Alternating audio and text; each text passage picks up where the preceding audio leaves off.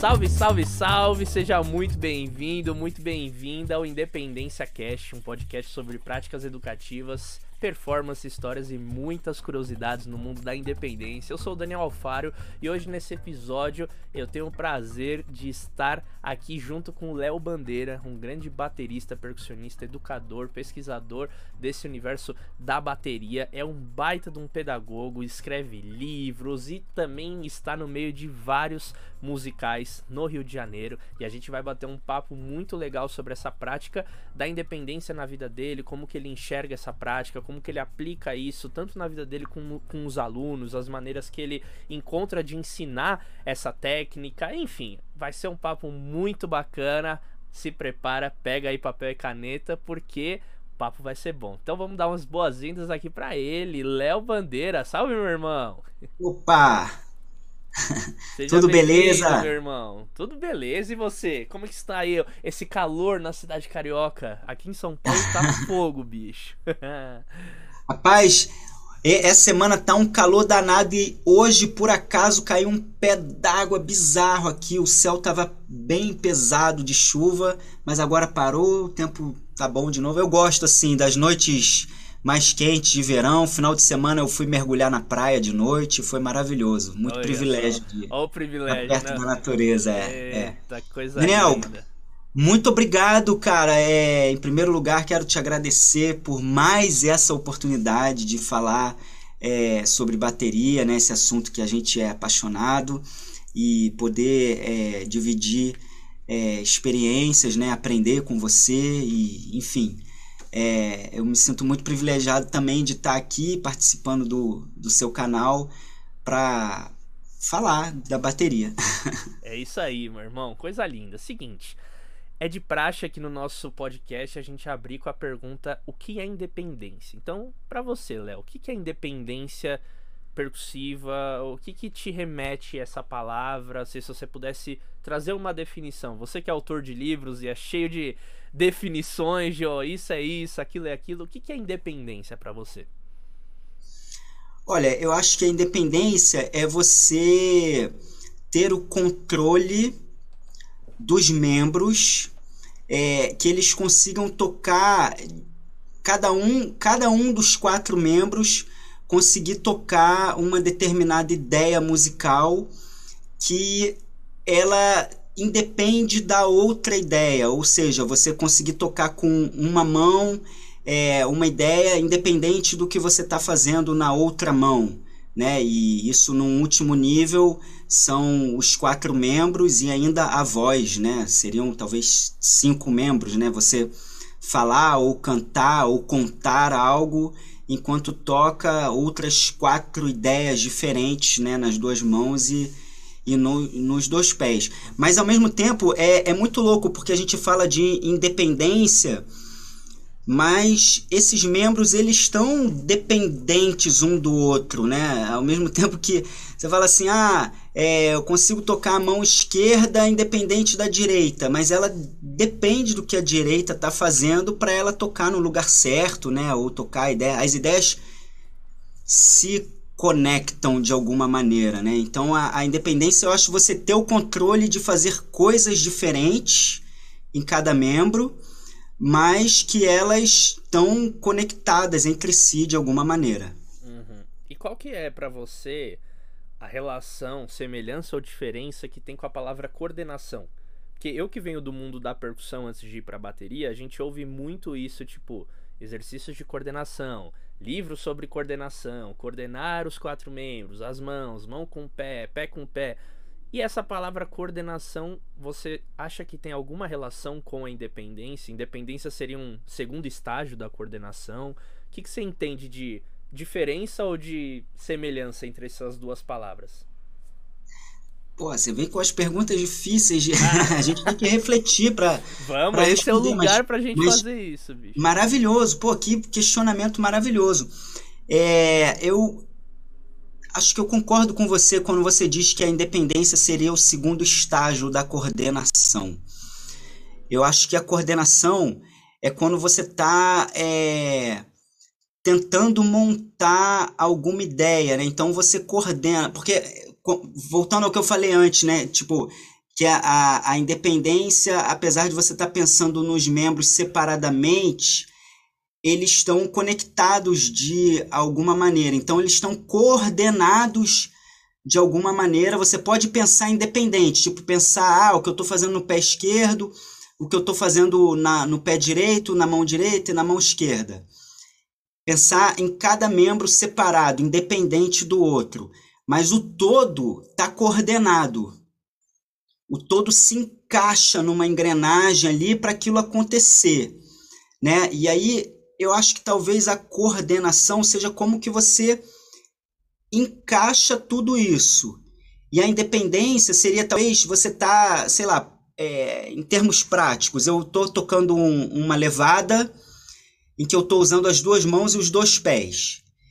E essa levada é o mesmo padrão. Eu estou tocando o mesmo padrão sempre repetida, repetidas vezes, isso está coordenado de uma maneira, né? Tem uma organização ali, né? Nas ideias de que cada membro está tocando. E aí eu acho que a independência seria a, o segundo passo no momento em que eu penso assim, ah, beleza, eu tenho um padrão na mão direita, um padrão na mão esquerda, um padrão no pé direito, um padrão no pé esquerdo.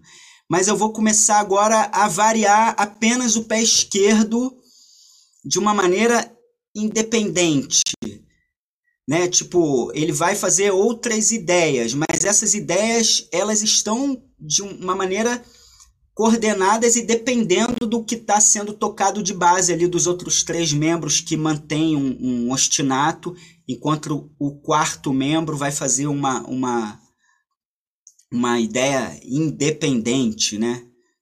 Acho que é, é, isso, ficou talvez um pouco confuso, né? Não, mas dá, dá pra, eu acho que dá pra gente entrar um pouco mais nisso, assim, até porque eu gosto de trazer nesse espaço a gente refletir um pouco sobre termos, né? Essa coisa da termologia que a gente às vezes sai reproduzindo, e eu acho que enquanto professores, né, que nós dois somos, é legal a gente às vezes entender, claro, não é uma coisa fixa, né? Você abre ali o dicionário, você vai ver o que é coordenação, o que é independência, é uma coisa, mas no nosso universo que eu vejo, por exemplo, né, a gente tá aqui para quem tá nos assistindo no YouTube, né? Se você jogar exercício de coordenação, bateria, muitas vezes aparece coordenação barra independência. Essas duas uhum. palavras, elas sempre caminham juntas. E é muito louco, tipo, parar para pensar nessas relações, porque o, eu vejo, eu concordo muito com quando você fala dessa questão da independência ser essa segunda etapa, porque você, pelo que eu vejo da bateria, estuda é, padrões que vão ser coordenadamente tocados ao mesmo tempo. E aí, no momento que você quebra aquele padrão, por exemplo, você tá ali, né?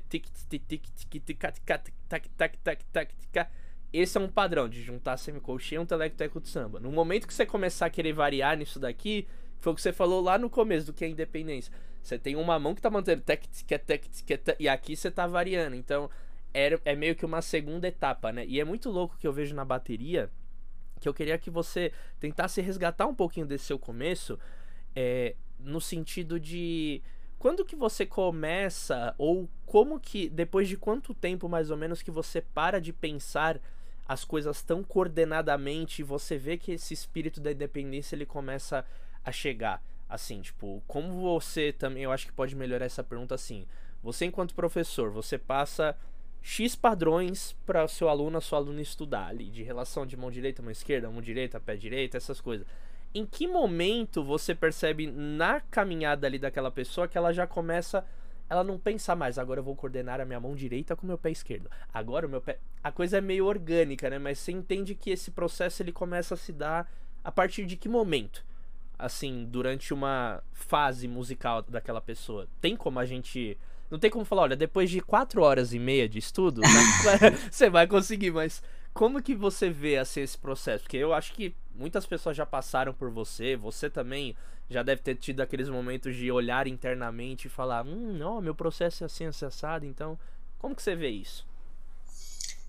Então, eu acho que tanto é, para os alunos quanto para mim, eu acho que a gente dominou determinada situação da coordenação quando a gente consegue entrar naquela situação, sair dela sem ter problemas. Por exemplo, é, você cantou aí um, uma levadinha de samba. Então vamos supor que eu estou tocando uma levada de pop e aí depois vai cair no samba e depois volta pro pop. Então, uma coisa é você chegar e tocar a levada de samba. Ah, beleza, é aqui o samba. Mas e o que, que vem antes? O que, que vem depois? Você consegue vir do pop, entrar no samba e voltar pro pop sem ter problema? Tipo, você consegue. Ou mesmo que não seja uma transição de estilos, mas que seja assim, ó. Vamos lá, você vai tocar um samba. Três, quatro e começou a tocar. Você já começa bem e você vai bem até o final? Ou você começa meio catando cavaco e vai se ajustando? Eu acho que quando você já começa bem, desde o do primeiro toque ali até o fim, seria talvez é, onde você Cara, é muito difícil falar assim, dominou determinada levada. Por quê? Eu posso falar assim, ah, eu sei tocar uma levada de samba. Aí vamos supor que o cara manda eu tocar aquela levada de samba em 125 BPM e tem tempão que eu não tô praticando a mão direita, semicolcheia, direto, não sei o quê. E aí, em algum momento do meu passado que eu conseguia ter essa velocidade, porque naquele momento eu me dediquei muito a ter essa velocidade, a ter essa destreza, talvez agora eu possa estar fora de forma, e aí, pô, vou botar o clique, vou gravar, não sei o que, caramba, e fica dando uma travada e eu preciso dar uma trabalhada nessa engrenagem para desenferrujar, lubrificar, até que eu consiga fazer com que essa levada é, tenha seja fluida, né? Tenha precisão, tenha musicalidade, né? Seja bonita de ouvir, né? Então eu, eu acho que claro que eu estou falando de um, de um determinado estilo, num determinado andamento, de uma determinada forma técnica de tocar, que é, que é mais difícil. muitas variáveis, né, Léo? É, mas se for, sei lá, uma levadinha bem básica daquela que o aluno aprende às vezes na primeira aula, tipo tum, pá, tum, pá. Eu acho que pro aluno, se ele consegue assim, vamos lá, três, quatro, tum, pá, tum, pá, e o cara consegue fazer isso se for necessário durante dois minutos, ele não erra, ele não acelera, ele não se banana com a coordenação ali, eu acho que, pô, legal, ele, ele dominou isso, mas o que não quer dizer que toda vez que ele vai fazer vai ser 100% certo, né? Porque é, o quanto que é certo fazer isso? Ah, ele consegue fazer isso no clique em 100 BPM, em 80, em 160. De repente, uma determinada faixa de andamento ele oscila muito, ou de repente ele não oscila tanto, mas sei lá, vários problemas podem surgir. O cara não consegue manter uma velocidade muito rápida, ou quando é muito lento ele está correndo, ou fica sai do clique, né? Então é dizer que você domina determinada coisa é, é muito difícil, porque dominar em todos os aspectos, né? Sim. Ou somente um aspecto, né? Às vezes, a, às vezes ah, o cara tem a velocidade, tem a resistência, é, toca até preciso no clique, mas a pegada oscila muito, assim, né? A sonoridade, a região de toque do, da peça, da, da bateria oscila muito, então vem sonoridades muito diferentes, com, com volumes diferentes. São, são muitas variáveis, né? Sim, Mas, sim. É, sei lá, se eu pudesse resumir, eu diria que é assim, é quando você consegue fazer determinada ideia musical e toda vez que você precisa repetir aquela ideia, você consegue fazer ela de uma maneira aceitável, não diria perfeita, mas que, que funciona, que musicalmente é, é, é, é leva no show, assim, né? Ou, é porque na gravação você tem que ser mais é, certinho, né? Mas que num show você consegue entrar sem vacilar e sair daquela ideia musical sem vacilar. Aí eu diria assim, pronto, beleza. É, tá. Passou essa fase, né? Uhum, total. Não, eu, eu acho muito legal você, você falar isso, porque um adendo, né? A maior, a maior parte do nosso público aqui do podcast são percussionistas. Então é legal ir fazendo. Eu sempre gosto de ir pensando e fazendo esses paralelos, porque eu aprendi a tocar bateria graças aos meus estudos de independência.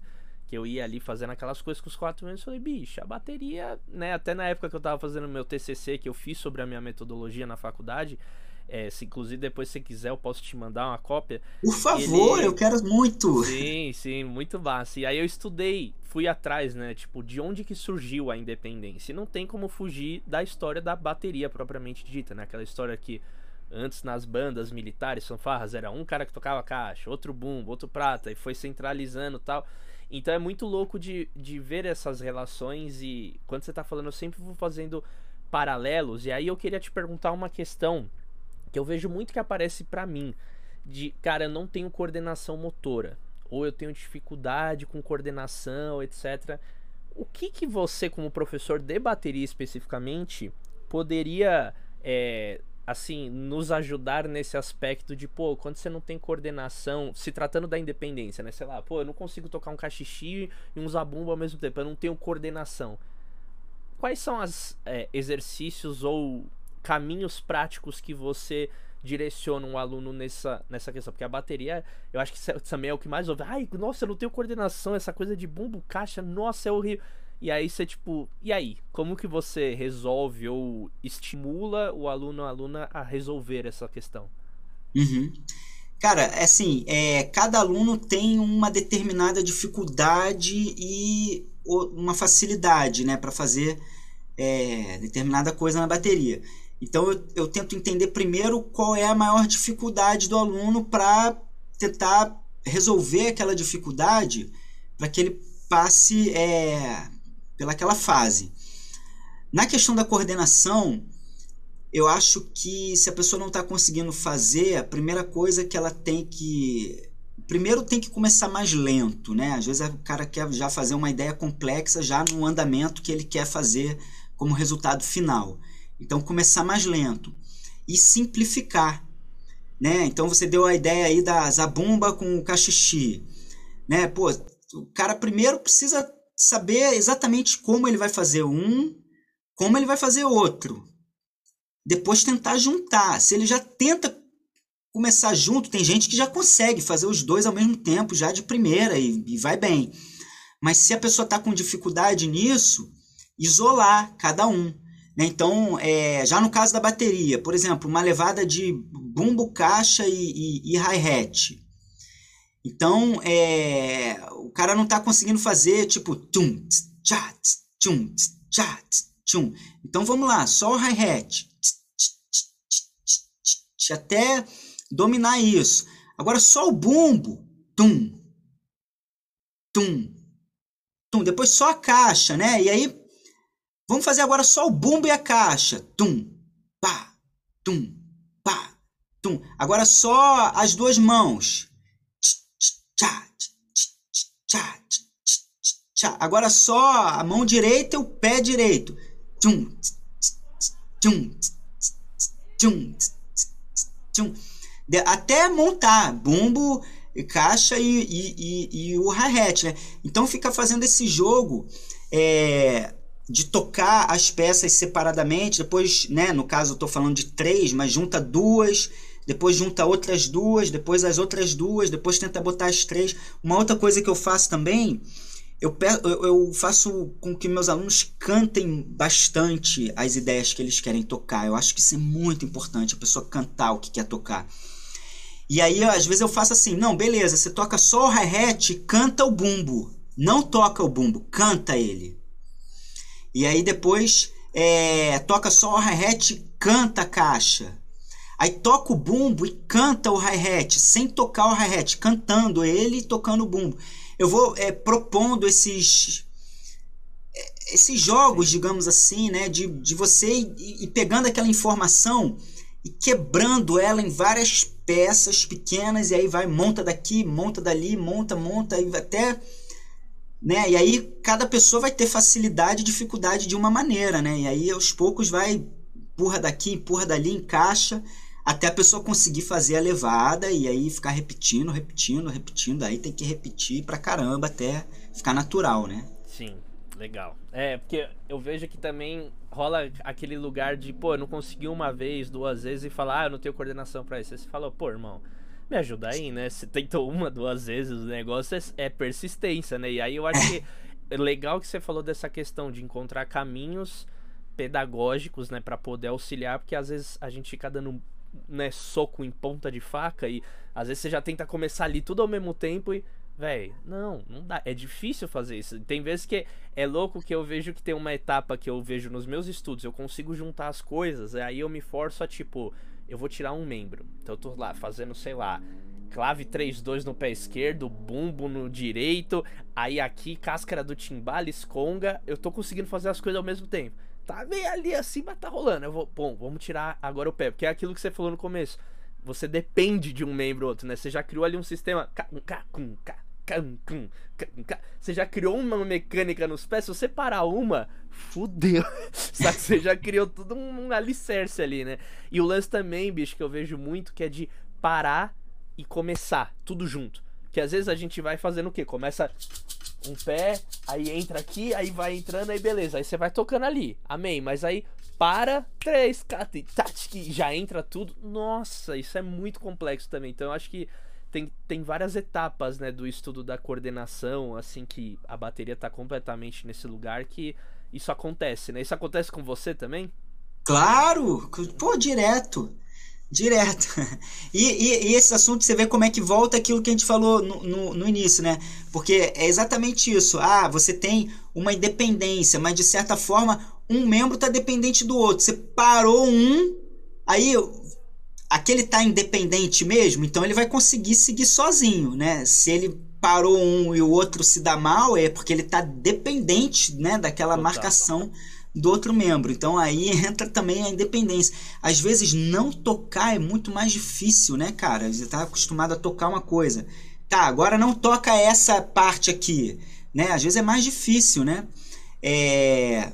E qual era a outra coisa que eu ia falar? Ah, que de começar já valendo, desde a primeira do primeiro toque, assim, já começar certo, né? É, é, treinar essa entrada na ideia, entrar já dentro do tempo e já sem, sem, sem oscilar nem o tempo nem a ideia, né? Já entrar com a intenção boa, né? E sair, né? Foi aquilo que eu falei de, de, de vir de um estilo e entrar naquele, né? Entrar e sair do que tá tocando, Porque na vida né? real vai ser isso, né, Léo? É 3, 4 e começou, não é e tipo... começou, exatamente, vai, você não vai é... montando, né? Exato. Até pode ser, às vezes o arranjo vai, é, vai. você vai montando, né? Exato. Mas é, você tem que conseguir fazer casos, de todos os jeitos. Até montando também, você falou aí, faz uma ideia numa mão, na outra, aí de repente você consegue fazer quando começa com a direita e depois encaixa a esquerda. E se for ao contrário, começar com a esquerda e depois encaixar a direita, será que rola? Né? Então, eu acho que o grande lance é você ir se desafiando de todas essas possibilidades, e à medida que você vai dominando é, essas possibilidades, essa informação vai ficando mais forte, né? mais você assimila mais a informação. Né? E você acredita que a partir dessas conquistas que você vai tendo com a independência, num futuro não tão distante, uma próxima que você for fazer vai sair mais rápido? Cara, eu acredito que vai ajudar de certa maneira, mas depende assim, tipo, de repente a outra coisa que você quer estudar é algo completamente diferente. Aí talvez não vá não vá somar tanto, mas sempre soma um pouco, né? Porque cada conquista dessa é uma ferramenta a mais que você coloca para dentro de, de, de, de possibilidades de resolver problemas musicais que a gente precisa resolver, né? Uhum. Então acho que que sim, né? Cada, cada vez que você desenvolve uma determinada coordenação, que você de fato resolve aquela coordenação, você caminhou um, um, um, um trecho longo para chegar até ali, né? Você praticou muito para chegar até ali. Então aquilo fica, né? Aquela memória fica, né? Aquela resistência também fica, né? Então, o processo, quando você for fazer um outro estudo de uma outra coordenação diferente, ele não vai começar do zero, do zero, ele já vai ter um, um certo caminho andado ali. E dependendo do que for, se forem ideias bem similares, você já vai ter um, uma boa parte ali já, já resolvida, né? Sim, sim. Eu acho muito legal o como eu tive uma experiência no começo do ano que eu participei do primeiro festival de verão de Campos do Jordão, né? Que é sempre tem o de inverno em julho, aí eu fui no de verão e eu era o baterista e percussionista do ensemble popular, né? E aí tinha uma música do Hermeto, Do Hermeto não, do André Marques, pianista do Hermeto, que ele tava lá como professor. E aí era uma música que era, bicho, um, um 3 contra 2, a música inteira. E aí, na hora que eu vi assim a música, tava escrito meio que uma onda tipo 3 contra 2, e aí ele foi querendo construir o groove ali na hora. Ele não escreveu o groove exato, ele, ó, você faz aqui tipo a marcação 3 no ride, 2 na caixa, tem tem tem tem tem. E aí o bumbo você dá a cada, a cada tipo tum tem tem tem tum tem tum tum tem tem tum. E aí o chimbal você fica marcando.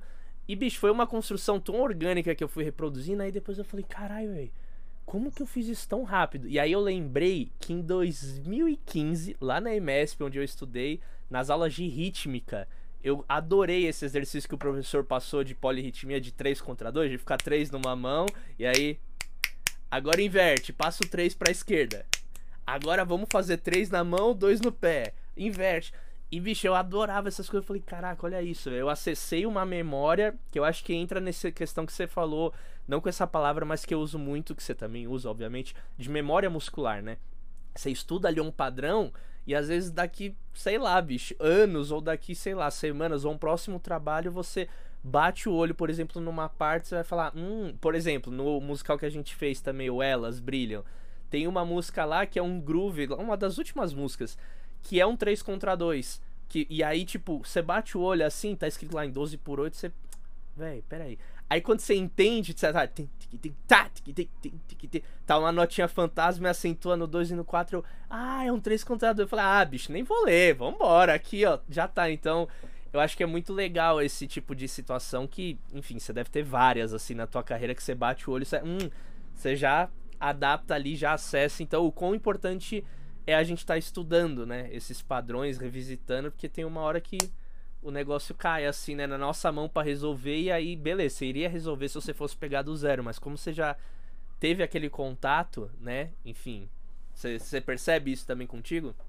Com certeza, com certeza. Tudo que a gente estuda, a memória retém um, Infelizmente é um percentual pequeno, né, cara? Dizem, Quem dera, né, bicho? 10%, se você reter 10%, você já está retendo muito, muito, muito, né? Uhum. Mas com certeza tem essa coisa da, da, da, da memória muscular, né? E de você já ter passado por aquilo. De repente, se você fosse passar por essa experiência lá no festival de verão e não tivesse feito esse estudo lá em 2015, é, você ia falar assim, tá, beleza, eu entendo matematicamente o que, que é, mas eu não tenho no corpo isso desenvolvido a ponto de conseguir executar com, com, com facilidade ou, ou executar de forma musical, que seja aceitável musicalmente, né? Porque é, leva um tempo para aquilo ser absorvido, né? E aí, para você, como você já fez esse trabalho de, de do cérebro entender, fazer as sinapses necessárias ali para aquela informação fixar e você entender como é que o corpo se movimenta para resolver aquilo. Você viu aquilo de uma outra perspectiva muitos anos depois e falou: "Ah, eu já percorri um longo caminho aqui, agora é só fazer pequenas adaptações e o negócio funciona". Sim. Não, muito legal isso, bicho. Ó, agora eu quero ir para falar de você, de situações que você vive porque para mim você é uma das maiores referências que tem hoje no Brasil sobre teatro musical. Você, enfim, no nosso papo que a gente teve aquele dia com a Bruna pro, pro MIP, você falou, pô, já passou de mais de 50 musicais. E eu queria que você falasse desse universo na perspectiva da independência. Porque a gente sabe que nós dois, né? Você pode comentar isso dessa questão de muitas vezes o baterista ter essa dupla função de tocar percussão, tocar bateria e ter que às vezes é uma coisa eletrônica, é um glockenspiel, ou é outros sets de percussão junto ali com a bateria. Como que você vê? Você acha que a independência ela é uma coisa que tá ali tipo muito forte, depende de cada trabalho. Eu sei que a sua resposta vai ser sim, porque tem musicais que é o tum tchá tum tchá tum tchá tim tim tirim tim já foi. Mas tem musicais que tem esse desafio e a independência ela entra em jogo nessa cena. Se você quiser trazer algum trabalho específico para falar, pô, Dani, nessa montagem era louco, porque tinha também ali uns momentos que era, era tamborim numa mão e aí eu entrava e já pegava e ia pra bater. Como que é essa realidade do baterista, do músico em teatro musical em relação a isso da independência? Cara, então, no teatro musical, em geral, é... a partitura quando vem muito bem escrita para bateria, normalmente é arranjos que vêm da Broadway, onde eles têm muita experiência escrita para bateria, né? E normalmente as partituras são escritas por bateristas, então são partituras que vêm muito bem feitas assim. Você pode seguir a risca o que está escrito que dá certo. Normalmente é escrito, é escrito de um jeito para facilitar o batera tocar e que seja de uma maneira assim que você bate o olho já consegue ir tocando já de primeira vista ou quando tem algo complicado que você não vai é, é, ter que investir muito tempo para resolver aquilo musicalmente falando do ponto de vista da independência assim de, de ideias difíceis. Por exemplo é, não vai vir ou pelo menos eu nunca vi nunca né, aconteceu chegar uma levada de um afro-cubano em que você tem que fazer a clave com o pé esquerdo. Tipo, o cara vai escrever aquela levada que funciona, mais simples, né? É... Enfim, se você já estudou aquele afro-cubano, você vai olhar, vai identificar logo qual é a levada, vai falar, ah, tá, beleza, isso aqui é um songo, beleza, vamos nessa. E aí já foi, né? Uma levada padrão, assim, digamos assim. Mas já aconteceu comigo, por exemplo, de ter um musical e aí tinha lá um, um, um, afro-cubano para tocar alguma coisa assim. E eu, na época, estava estudando essa coisa da clave no pé esquerdo. Falei, pô, eu vou colocar aqui porque musicalmente funciona. Não porque eu estava estudando e porque eu queria fazer um negócio difícil, mas porque eu falei, pô, eu estava estudando aquele negócio. Falei, cara, aqui é o lugar. Pô, se eu fizer a clave aqui vai ficar legal pra caramba. Então foi um momento em que eu falei, pô, se musicalmente funciona, eu preciso estudar isso num ponto em que eu consiga entrar nessa levada e sair dela sem vacilar para poder botar isso dentro do espetáculo. Então na partitura não tinha isso, mas eu acrescentei por minha conta e o maestro gostou e, e, e rolou. Então eu passei a me desafiar de um ponto de vista da coordenação e da independência através de um, de um viés musical em que eu vi uma oportunidade musical de colocar algo que seria difícil e que eu precisava dedicar mais para desenvolver. O que foi ótimo, porque agora de vez em quando eu vou tocar em uma jam session, uma coisa assim, e às vezes eu caio fazendo aquela levada, às vezes eu coloco a, a clave lá e às vezes até. Como é que é louco? Eu estudei tanto isso que fazer essa levada com a clave hoje em dia fica mais fácil do que se eu deixar de fazer a clave e ficar só marcando o tempo.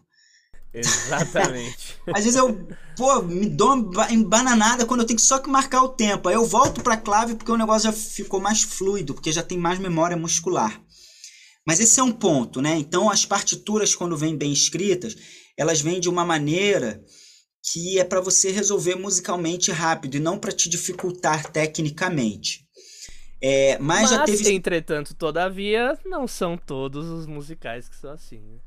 É, então, e, te, e teve situação em que é, eu fui co-arranjador, então o maestro vinha com arranjo e eu fazia a parte da bateria e da percussão, então ele dava as ideias, eu dava as minhas ideias e tal, não sei o quê, e aí teve uma que foi legal, que foi no espetáculo da Bibi Ferreira, chamava Bibi Uma Vida em Musical.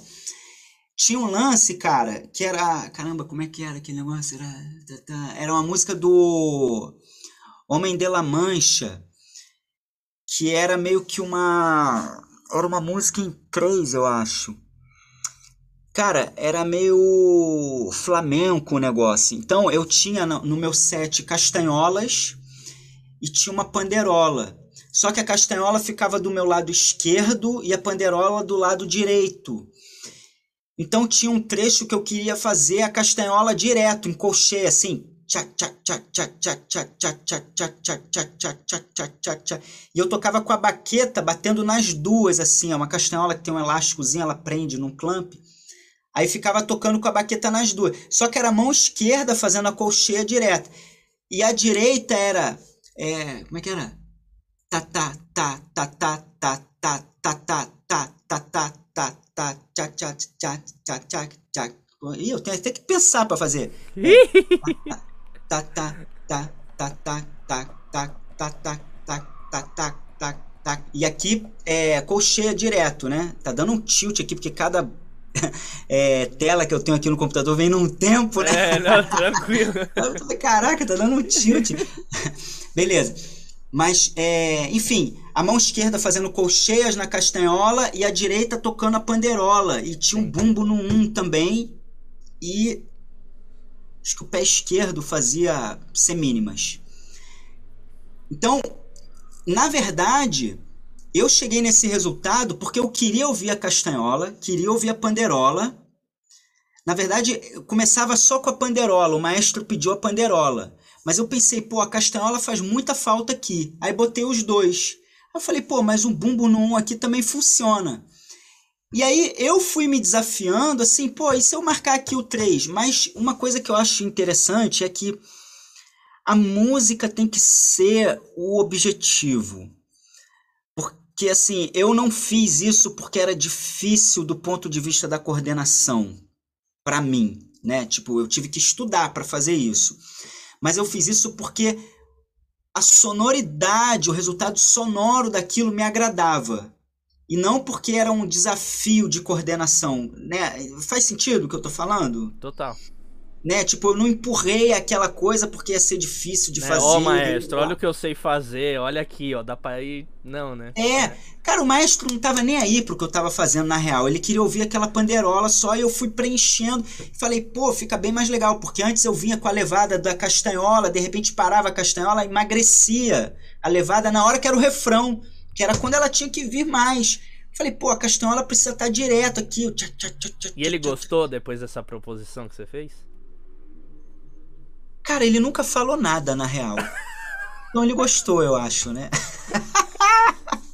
Não, porque, bicho, eu já ouvi histórias, até eu já passei com, por isso em musical, de você propor, né, coisas que, tipo, a pessoa não fazia ideia que isso era possível e você propõe. Pra ela, aquilo que você tava fazendo já tava bom. Aí você fala, não, bicho, peraí, você como especialista, né?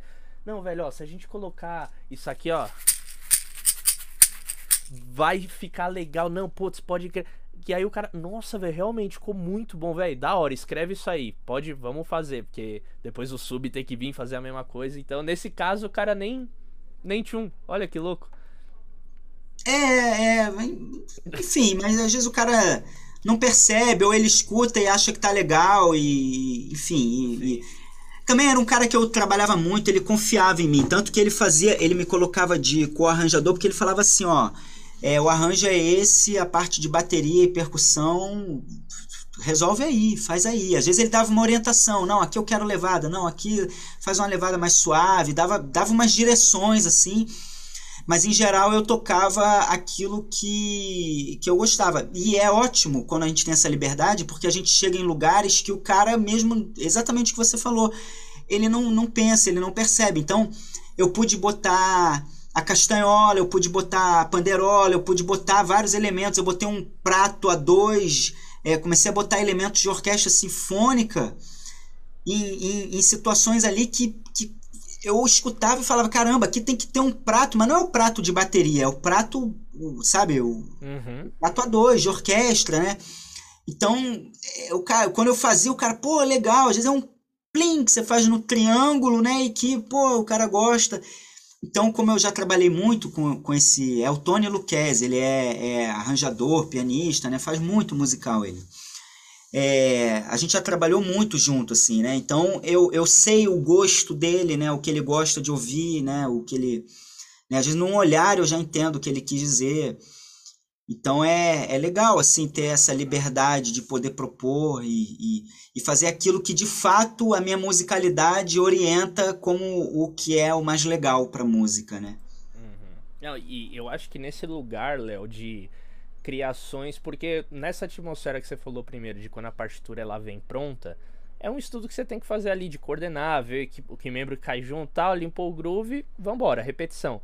Agora, quando existe essa margem de né, essa criação que muitas vezes acontece, tipo, durante o processo de ensaio, espetáculo, vem, né, quantas vezes, sei lá, ali não... Isso não aconteceu muito comigo, mas eu já vi, já de acontecer no intervalo ali, quando o musical é autoral, tal, pô, bicho, aquela música tal, vamos experimentar fazer tal coisa. Não elas brilham mesmo, o Julius pegou ali, pô, Dani, nessa música aqui, meu, eu acho que deve a gente ter que continuar com a conga, fazendo aqui a parte do funk lá naquela música que é um medley de forró, vai pro axé, vai pro um monte de coisa e acaba no funk. Porque, não, sei lá, a bateria tá legal, mas eu acho que pode vir no final lá no.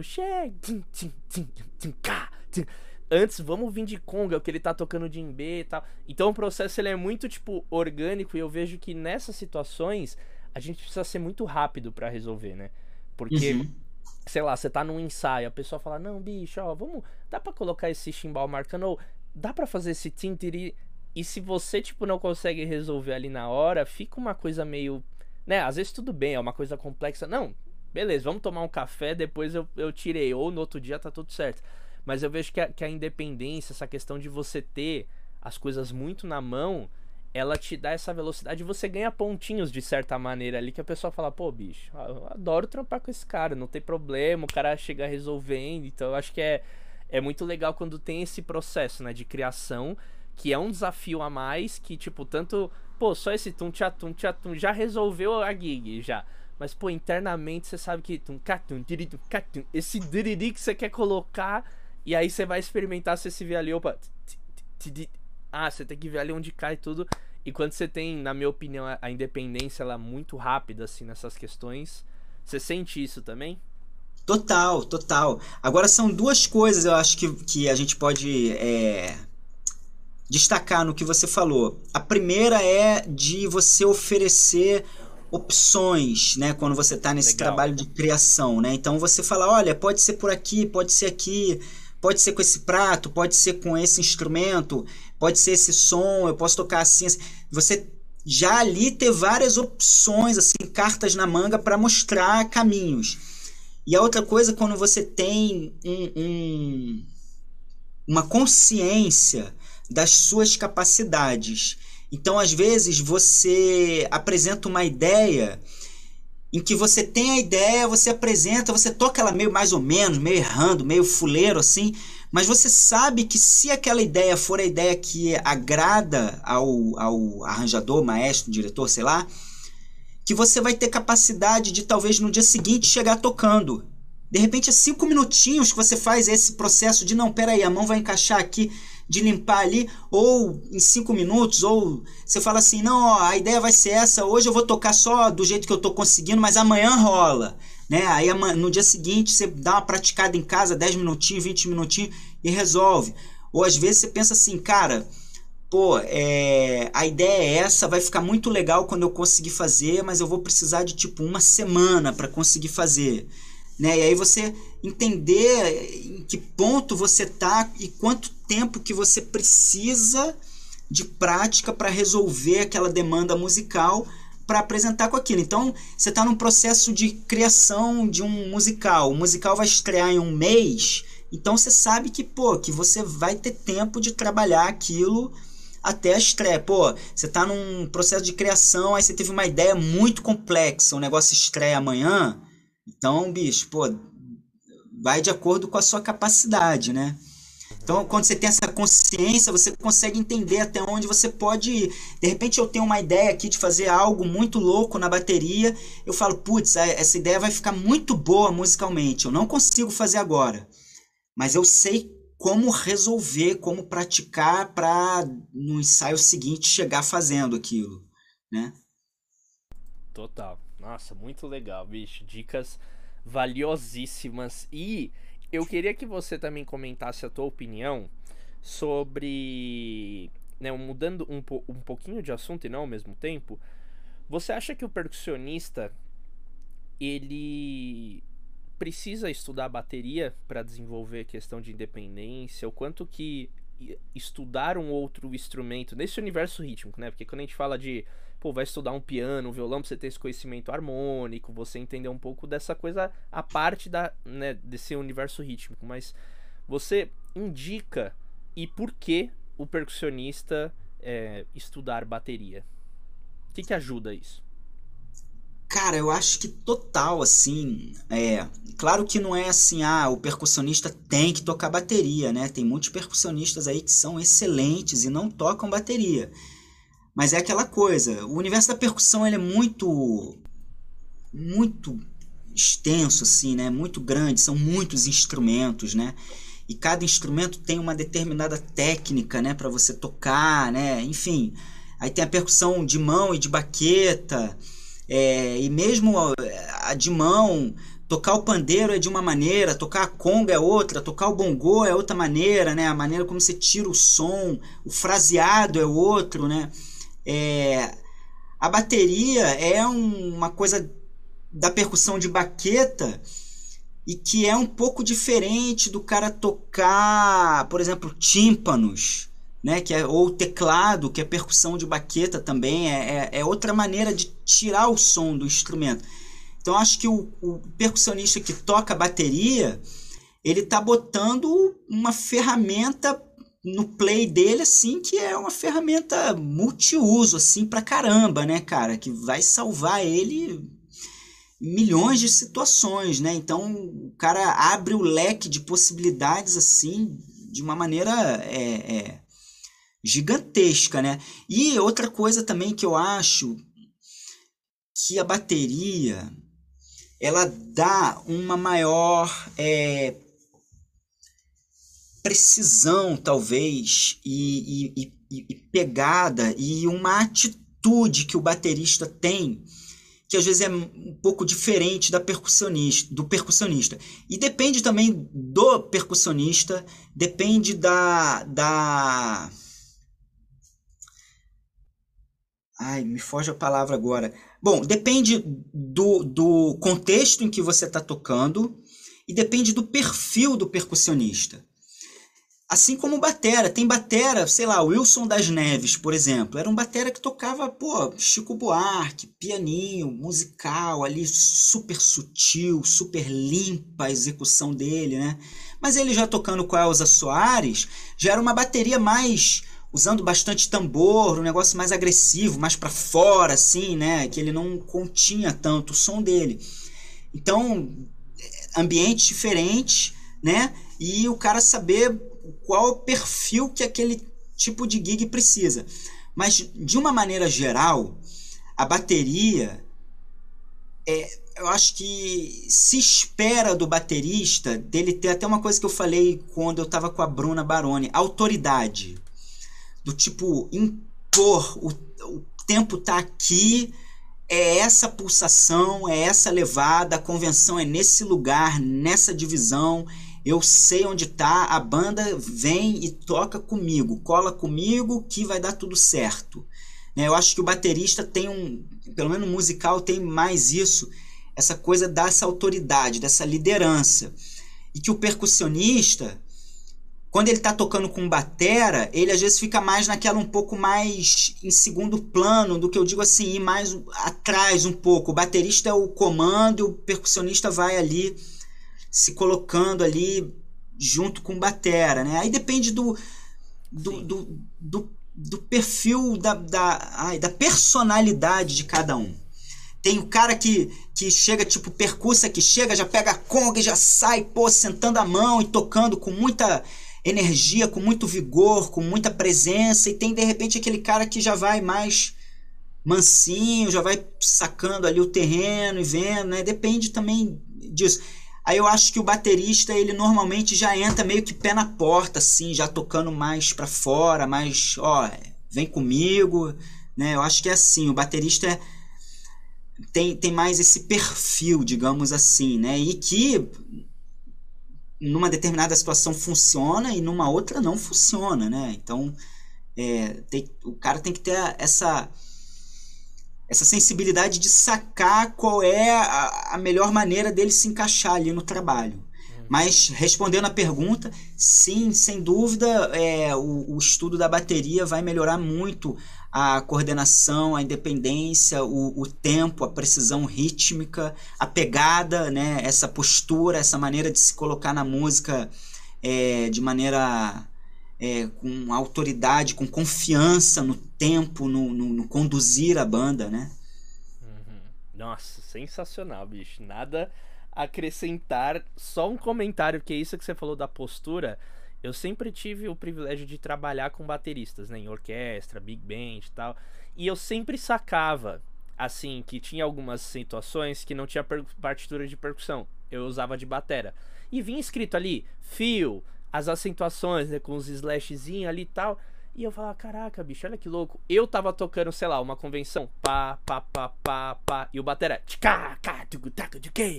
ele preenchendo aquilo, eu falei, olha que louco isso. Tipo, você vai começando a sacar algumas posturas que, tipo, não tá escrito ali. Preencher os...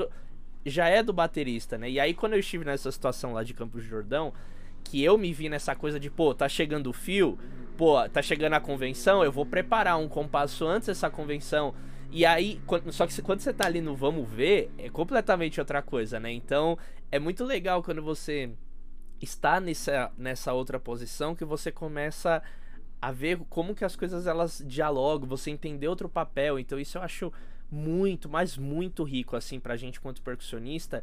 E eu acrescento também essa questão que você falou da coordenação, principalmente por causa do uso dos pés. A gente na percussão usa muito pouco os pés. Ah, máximo é, é ali, a gente tá marcando ali o tempo, tal, ou bota ali um colbelzinho, tá, mas bicho, a gente tem tanto recurso que pode fazer com o pé de colocar. Eu mesmo tô estudando tocar tamborim com o pé, ganzar no pé sabe, para justamente ir, ir, meio que nessa contramão que é só é a mão, ou eu vou fazer independência que é surdo e caixa, surdo e tamborim, não sei o que, mas pô, e os pés, bicho? Eu vejo que a bateria você pode ir muito além, né? E tem vários exemplos de bateras que põem ali Jim Block no pé, Colbel e bota um eletrônico ali e tal. Então, eu acho que isso dos pés, a bateria ela por si só ela já te te faz sair dessa zona de conforto, né?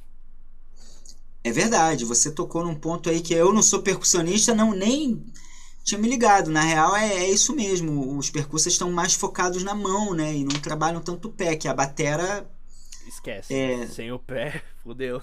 É, tem muitos bateras que, que tem um pé esquerdo mais preguiçoso também, sim, enfim... Sim. Eles usam mais o bumbo, mas aí também é, é do estilo de cada um, não tem uma regra assim, ah, tem que tocar tudo, tem que tocar o pé esquerdo, né? Eu mesmo, cara, é, com essa coisa de estar tá fazendo gravação em casa, eu tinha uma parada que era o seguinte: toda vez que eu ia pro, pro, pro ride, eu tinha que fazer algo com o meu pé esquerdo. Legal, ou marcar legal. o tempo, ou tocar na colcheia, ou sei lá, alguma coisa tinha que acontecer no pé esquerdo. Era uma coisa maluca minha, de uma cobrança que não faz sentido, assim. Eu ia pro rádio, eu tocava o pé esquerdo, tinha que tocar sempre. E aí, muito louco, porque quando eu me conscientizei disso, eu falei assim, tá, e se eu não tocar o pé esquerdo? Ou se eu tocar ele mais simples? E aí eu comecei a ver que às vezes tocar ele mais simples, tipo tocar ele só com a caixa, era mais difícil, porque eu nunca tinha estudado dessa maneira, eu não estava habituado. Então eu me embananava um pouco. E aí gravando em casa eu comecei a ver, tá, e se eu tocar ele só é, o pé esquerdo junto com a caixa? Beleza, ah, tô tocando, tá junto grava, vai ouvir. Aí tem aquele flanzinho do hi-hat com a caixa. O hi-hat fechando antes da caixa. Eu falo, não, eu não quero ouvir esse som antes, esse flan. Né? E aí fazer esse ajuste fino de limpar o negócio, tocar muito cravado. E aí eu comecei a ver que, cara, por que, que eu vou tocar o hi-hat junto com a caixa se ele vai vir exatamente ao mesmo tempo e às vezes nem dá para ouvir ele? Então, tipo, lima ele, não precisa ter, não é obrigatório abrir pro, pro raid ter que, ter que ter o pé esquerdo. E aí isso é, começou com uma coisa de gravação, de eu começar a tocar menos o pé esquerdo quando ia pro raid e achar que o resultado sonoro ficava melhor em algumas, em algumas situações, em outras eu ainda uso o pé esquerdo, né? Mas aí eu comecei a aplicar isso tipo samba jazz. Tipo, tu vai pro raid, já vem aquele pé esquerdo ali. Tipo, por quê? E se eu parar em alguns momentos? Fica legal também tocar só o ride e não tocar o pé esquerdo, fazer um contraste, né, de quando ele toca, de quando ele não toca. E aí começou a me abrir a cabeça para tocar até outras ideias, né? Tocar ele em lugares diferentes ou tocar ele sem ter um, um ostinato definido, né? Tocar ele fazendo parte do fraseado em algum momento, ele vai lá o pé esquerdo. É um cara que faz isso que eu acho genial, eu sou fã dele, um dos maiores bateristas para mim, é o Tuti Moreno. Ele, bicho, o pé esquerdo dele ele tá fraseando ali, não tem um. Claro que se você for analisar, eventualmente algumas ideias ele repete com uma certa frequência, né? Faz parte da, da, da do vocabulário dele. Mas é meio que, que, que o Hayat pinta ali uma hora, pinta outra e tal, e, e, e não fica aquele negócio o tempo todo ali marcando que também funcionaria, né, se ficasse, enfim, são só, eu acho que resumindo é a gente ampliar as possibilidades, né, pensar que tem muita coisa para fazer, muita, muita, muita coisa, né, e ainda vão inventar novos instrumentos, novos é, negócios para você Exato. tocar com o pé, né, tem coisas que tem hoje em dia que, pô, há 20 anos não existia para você tocar com o pé, por exemplo. Sim. Né? Ah, isso mesmo aqui que eu tô, eu tô estudando, bicho, se liga, a LP eles criaram um, um pirulito que é um ganzá. Olha, eu nunca tinha visto isso, cara. É, bicho. Aí você tem aqui um, um, um hack, né? Normal. Aí -huh, isso daqui é pra você calcular a distância. E você consegue tocar Olha aí. aí. Olha aí. Você, você, é um puta estudo pra você ficar ali e deixar um Limpinho, é possível, né? Bicho. Exatamente. É possível. Aí você fala, caraca, velho. Olha que loucura. É, eu acho que é, é exatamente isso, bicho. Exatamente isso.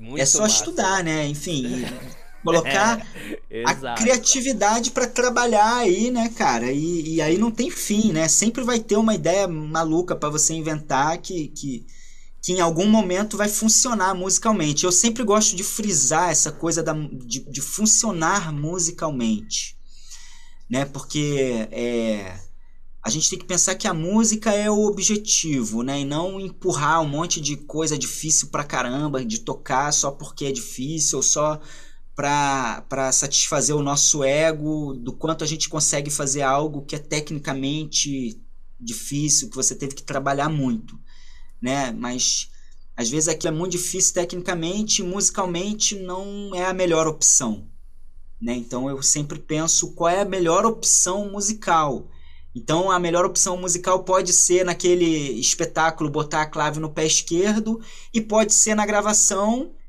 eliminar o pé esquerdo, né? Dependendo do contexto, né? Sim.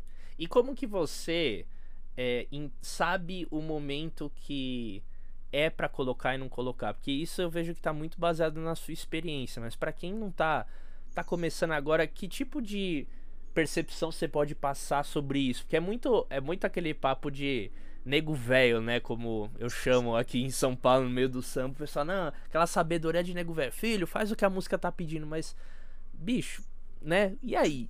Que, que, como que você poderia, tipo, expressar isso de uma maneira mais didática, mais concreta, né? Porque eu, eu entendo super o que você tá falando, mas, pô, alguém que às vezes não saca, tipo, pô, nesse trecho não precisava ser a clave 3-2 ali, podia só. Mas por quê? Aí você vai explicar, não, mas. eu sei que tem umas coisas aqui, bicho, é. Meu filho, não faz. Um dia você vai entender, né? Aquela coisa do pai com o filho, mas você consegue, tipo, trazer um ou dois pontos pra gente, ó, analisa isso, ó, quando você sacar isso ou tal, não faz ou faz. O que, que significa isso para você, de fazer, jogar o que a música tá pedindo ali? Cara, então, do nego velho, tem uma máxima que é menos é mais. Né? Então eu sempre. Assim, eventualmente a gente cai nas armadilhas do ego de querer fazer mais coisa que a música não está pedindo, ou porque a gente estudou muito aquilo, ou porque, sei lá, né? Enfim, veio do ego e não veio da musicalidade. Então acho que menos é mais. Em geral, se você está pensando muito, viajando muito, querendo botar muita informação, já você já tem que desconfiar assim, pô, a música precisa disso tudo, né?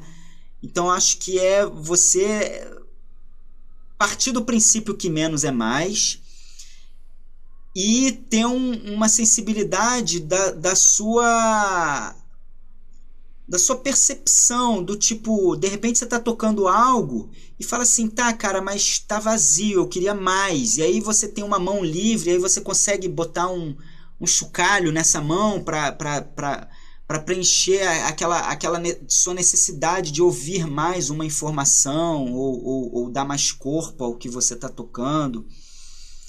é muito subjetivo, né, isso, né, cara? Mas em geral, eu acho que assim, menos é mais. É... A pessoa tá atenta à intuição, né, e à percepção. Se você de fato sente que está faltando algo, ou de fato tem convicção que aquilo que você vai tocar é, é o melhor para música, né? Da sua convicção mesmo, né? Porque às vezes você está tocando, você tem a convicção, mas aquilo não está muito na mão, então num primeiro momento não está funcionando, mas porque você não desenvolveu, mas você acredita que aquilo vai dar certo. Então você desenvolve e aí quando aquilo está na mão, você consegue aplicar e aquilo funcionar bem musicalmente. Uhum. Mas eu acho que pensar que menos é mais e pensar que se você tá se aquilo tá fácil de tocar, tá fluido. Se aquele negócio já tá complicado demais de tocar, eu acho que é porque você já passou do ponto, talvez. Né? Ou pelo menos passou do ponto para a sua capacidade técnica naquele momento, né? Uhum. Aí tem a, tem a ver com essa coisa que eu falei, de você acreditar, não, pô, eu não tô firme ainda, mas eu tenho convicção que, pô, esse negócio vai, vai ser legal. Aí, na dúvida, grava e escuta depois. E aí você vai ter. Um, um... Essa é a melhor escola, bicho, para mim. Melhor é exatamente, uma percepção melhor, né? Às vezes a gente toca uma coisa e acha que tá super legal, grava, ouve e fala, putz, tá horrível. E às vezes você toca algo que você fala, pô, não tô confortável com isso. E aí você grava, escuta e fala, pô, mas tá funcionando, é isso aqui mesmo, tem que seguir por esse caminho, né? Então, na dúvida, grava. Eu tenho o hábito de gravar os musicais que eu toco. Então eu fico um tempão, eu faço várias versões, várias versões. É, para ir justamente lapidando as coisas, escutando. Pô, aquela aquela virada funciona ali, aí eu tenho ideia de outra virada, aí eu gravo de novo com a outra virada, falo, pô, funcionou, mais legal. Ou de repente a virada é essa mesmo, mas é a, a intenção que eu tô colocando, o shape da virada, o volume dela, sei lá, sabe? Uma coisa de refinar a interpretação das coisas. Então eu, eu gosto de gravar e ouvir depois para ter o, o uma, uma análise mais fria, digamos assim, né? É, quando a gente está tocando, a gente está focado mais em outras coisas, né? Sim. Nossa, perfeito, perfeito. Acho que é entra um, um pouco nesse lugar da, da própria vivência da pessoa, que quanto mais ela vai vivendo, mais ela vai se debruçando numa certa linguagem, como você falou do Wilson das Neves, bicho. Ele tava tocando ali com Luna Marçal Eliseu, Doutor, Jorginho do Pandeiro, ele tem um comportamento. Quando ele tá tocando com a Big Band, é outra onda. Então, tipo, o cara é tudo samba, mas ele sabe transitar muito bem nesses lugares, então eu acho que acrescentaria nessa sua fala é isso, é, é conhecer a linguagem que você tá tocando, estudando, porque aí você consegue e tudo é, não, exi... não tem como a gente taxar, né? Ó, quando você estiver tocando com voz e violão, faça isso. Quando você estiver tocando com piano, baixo, faça aquilo. Porque é, são tantas variáveis, mas eu acho que nesse lugar que você falou do menos é mais, sacar o quanto que você tá confortável nisso, porque uma coisa é você estudar, né, bicho, no seu dia a dia ali, botar, criar as coisas. Eu até hoje não coloquei esse ganzado no meu pé em trampo, porque até hoje eu não sinto que ele tá confortável. Por mais que quando eu vejo gravação, pô, bicho, tá. Sabe, eu não, não consegue soar igual um com acento aqui, aquele. A todo aquele swing como se eu estivesse tocando com a mamãe, já sai um. Já tá rolando um chique-chique ali regular, né? Sem ficar Não, e o mais doido tanto, é que né? se você se dedicar a fazer todas essas acentuações e variações com o pé, você vai conseguir. Sim. Mas vai ter que se dedicar, né? Vai, é, exato. E aí, aí que tá, né, o processo. Você tá afim de pagar esse preço, porque eu acho que, bicho, eu não sei, eu pelo menos hoje, quando eu sento para estudar, Léo, eu sempre tenho uma máxima assim comigo que é, velho, eu tenho que sair da zona de conforto. Eu quero, sabe, travar. O meu objetivo é travar, não é conseguir fazer logo de cara. Se eu consigo fazer logo de cara, tá fácil. Eu sempre, bicho, e se? E se eu colocar? E se eu. E eu sempre saio, bicho, sempre com um negócio. Sabe, eu lembro até quando eu conversei aqui com o Sérgio Rezi, um outro baterista também incrível aqui de São Paulo que ele falou, bicho, teve uma época que eu, eu saía do estudo com dor de cabeça. Mas não era uma dor de cabeça qualquer, enxaqueca do dia a dia, era tipo dor de cabeça mesmo de estudar, de ficar naquela coisa, caraca, a mão fazendo aí, aqui distribuindo e depois invertia. Então eu acho que eu, eu hoje tenho tesão, assim, com esse tipo de estudo, sabe? Eu vejo o quanto que eu cresço com esse tipo de estudo, que eu não chego aqui simplesmente, vamos lá, taca tudo, tudo, rudimento e amém, faz ali um pouco de groove. Não, eu tô sempre me colocando porque eu acho que hoje as coisas que a gente vê daqueles caras fazendo aquelas loucuras tal, meu, partiu desse lugar, tipo, todo dia estudando, todo dia fazendo, todo dia pegando. E não que eu quero chegar nesse lugar, mas eu quero me descobrir musicalmente e eu vejo que, pô, aí existem caminhos interessantes, sabe? E aí quando você tem isso na mão, voltando ao que você falou, né? Da técnica estar resolvida, você consegue aplicar, né? Porque você não vai fazer qualquer coisa ali que esteja inseguro, porque fica nítido, dependendo do contexto que você tá, ainda mais se tratando de bateria, um pá errado, um andamento que você oscila, todo mundo vem junto contigo. Então é, é muito perigoso, né, bicho? Exatamente. É Exatamente. É Coisa linda. Léo, seguinte, última pergunta, quem já passou de uma hora de papo, tá muito bom. Mas é o seguinte, qual dica que você daria para alguém que está começando a estudar independência, que está descobrindo que esse universo é legal, pô, que pode me abrir oportunidades no trabalho, tal? Que dica que você daria para essa pessoa além de tudo isso que você já falou, né? Tanta coisa rica aqui, mas teria alguma outra coisa que você acrescentaria para alguém que está iniciando essa jornada com a independência? Você que é um profissional que para mim está consagrado, faz parte de um monte de, de projeto, de não, é sim, bicho, você para mim é uma referência e eu acho que tudo que eu, eu, ouço vindo de você, eu escuto com muita atenção porque é isso, você já chegou num lugar muito legal que eu almejo chegar, eu adoro o universo de teatro musical e tô cada vez mais me inserido, então vejo você como uma uma grande referência assim. Então, que dica que você daria pra galera que tá iniciando o estudo da independência? Cara, antes de dar a dica, é, é muito louco, assim, porque eu admiro demais o seu trabalho, né? E de vários outros bateras, a Bruna também admiro demais. E, e, e olho vocês tocando, eu acho vocês sensacionais. E escutar você falando isso para mim, é, eu, eu tenho um sentimento às vezes que é muito louco. Eu falo assim, cara, esse cara tá maluco, bicho. Pô, tô, sabe, às vezes de pensar assim, pô, ah, tudo bem, eu tenho uma experiência, mas eu não me acho um, um excelente baterista. Eu acho que às vezes eu toco e falo assim, cara, eu sou ridículo, eu tô enganando, eu me sinto ah, enganando. Sai daí, Léo. mas, o síndrome mas, do impostor, né? Ah. É, às, às vezes rolam uns negócios assim, mas assim, no musical, quando eu toco em gig instrumental, gig de improvisação, eu me sinto completamente enganando todo mundo. Mas no musical eu já, eu já tenho mais confiança no que eu faço, assim, porque como eu já fiz muito, eu já entendo o que fazer para funcionar. E que no meu ponto de vista não é nada muito complicado, assim, porque são coisas simples, mas feitas de uma maneira com muita segurança, com muita, é, muita certeza do que eu estou fazendo.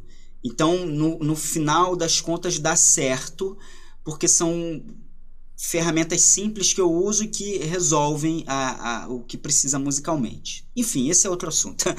Mas a dica, cara, é, para quem está começando, eu acho que a pessoa é primeiro pensar que menos é mais, mas tentar fazer isso que você fala de sair da zona de conforto. Então, é, partindo de uma necessidade musical. Então, por exemplo, o cara toca numa banda de pagode. E aí ele toca o surdo, mas tem uma música em que ele toca o surdo e pô, naquela música ele tem a necessidade musical de ouvir também o tamborim, e ele é o único percussa da gig. Então ele pensa assim, pô, é, eu tenho a necessidade de, de ouvir o tamborim, eu faço surdo. Então é uma necessidade musical, parte da musicalidade. Aí menos é mais. Ele tentar fazer, começar do mais simples. Né? Tentar fazer menos coisa, né? Ele não vai já tentar fazer um monte de frase nervosa de tamborim e, pô, e variar o surdo, não sei o quê.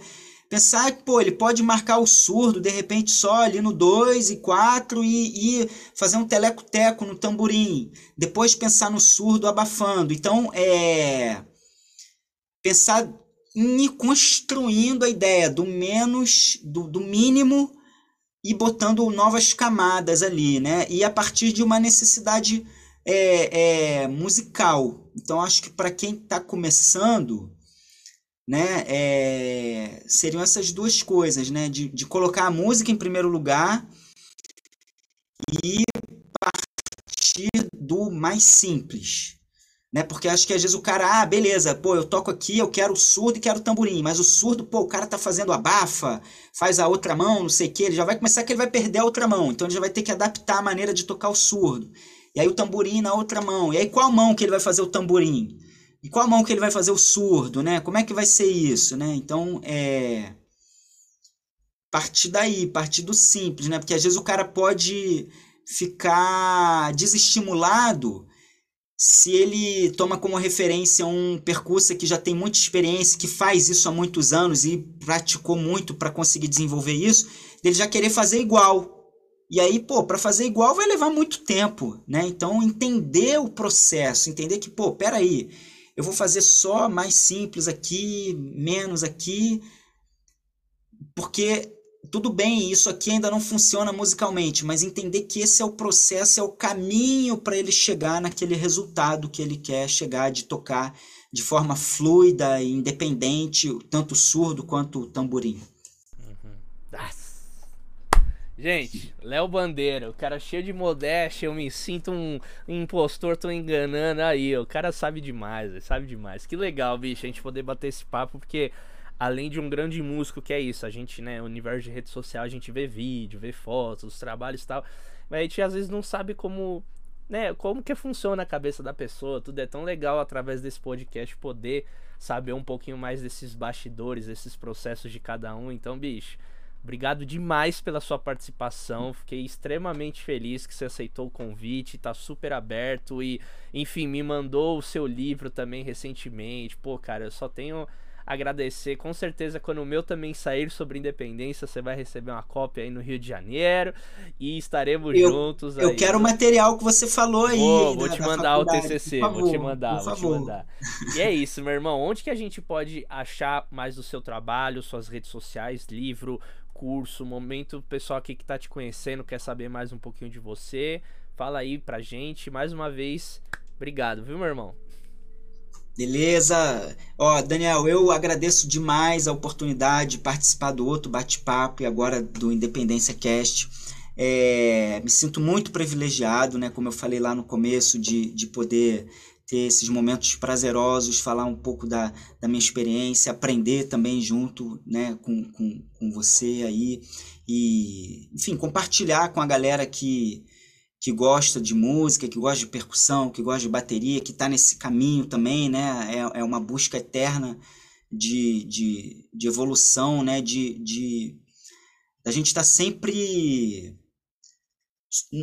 nos superando, né? Então eu acho assim, a gente não melhora quando a gente está se comparando com os outros, né? A gente tem que comparar com o que nós somos agora. Eu quero ser melhor do que eu sou hoje, né? Então eu estudo para melhorar o, o, que eu, o que eu sou agora. Né? Então, é, eu tenho mais habilidades em alguns pontos do que outras pessoas, outras pessoas têm mais habilidades em outros pontos, mas o que interessa é que cada um tem uma personalidade, cada um tem uma maneira de, de, de ver, de ouvir, de, de perceber a música, né? de, de achar o que funciona, o que não funciona. Isso que é legal, né? porque se todo mundo fosse igual, né? não ia ter a menor graça. Né? Enfim, é, a gente descobrir que cada um tem uma própria voz no, no instrumento, né, cara? Então, é, quem quiser saber mais sobre o meu trabalho, eu tenho o Instagram, que é Léo Bandeira Músico. É, tem um canal no YouTube também, que da outra vez eu fui falar, não sabia o nome, mas eu acho que é Léo Bandeira, ou Léo Bandeira Músico, talvez, o canal no YouTube. eu sou muito ruim da internet. É, mas eu posto algumas coisas lá, eventualmente, no YouTube. É, eu tenho um livro de teoria musical para bateria. Esse livro é uma série que acompanha três volumes de livros de exercícios. Uh, desenvolvi o curso Baterista em Espetáculos Musicais, esse aí é o livro de teoria. Então, para quem mora no Rio, é, esse curso ele é presencial aqui no meu estúdio, em Copacabana, para bateristas em espetáculos musicais. E é isso, quem mora pelo Rio, quiser também é, ir me ver em algum lugar tocando, né? Eu tô sempre tocando, quando não é em musical, é em barzinho, é em, em quiosque na praia, quiosque na lagoa, festa de casamento, festa de empresa, tem sempre um, algum, alguma gig rolando, né? Então quem tiver conectado comigo no Instagram, é, eu às vezes posto lá onde eu vou tocar, ou quem tiver de bobeira, quiser saber onde tá rolando um, uma música legal, eu, eu indico a galera que está tocando no dia também. Então, nas redes sociais, no YouTube, quem quiser ver algum vídeo, quem quiser saber dos livros também, pode falar comigo lá pelo Instagram, lá eu estou sempre atento. E é isso. Muito obrigado, Daniel. Obrigado mesmo, cara. Um prazer enorme falar com você e, e participar sempre que você é, quiser dividir o seu tempo aí comigo para a gente falar de coisas musicais, eu vou estar tá sempre afim. Ah, que demais, bicho. Tá feito aí então. A, a, aí como, como que posso fazer? O Deal, tá feito aí o contrato pra gente conversar mais vezes, então, compartilhar música, o que é muito bom, né, bicho? Além da gente tocar, prestigiar, a gente falar sobre o que a gente faz é. Puta, mó tesão, muito massa. É isso. Demais. Obrigado, viu, meu irmão? Tamo junto. Obrigado. E você que chegou até aqui, não se esquece de se inscrever no canal, de seguir aqui o nosso podcast no Spotify. A gente tá passando aí da casa dos 60 episódios, a gente não para. Tem muita gente bacana que já passou por aqui. Tem uma playlist aqui no canal que você pode ir lá assistir. Chama o Léo também nas redes redes sociais para conversar, vai atrás dos livros dele, porque tem muita coisa legal. E é isso, nos vemos semana que vem com mais um convidado ou convidada da pesada. Tamo junto, aquele abraço.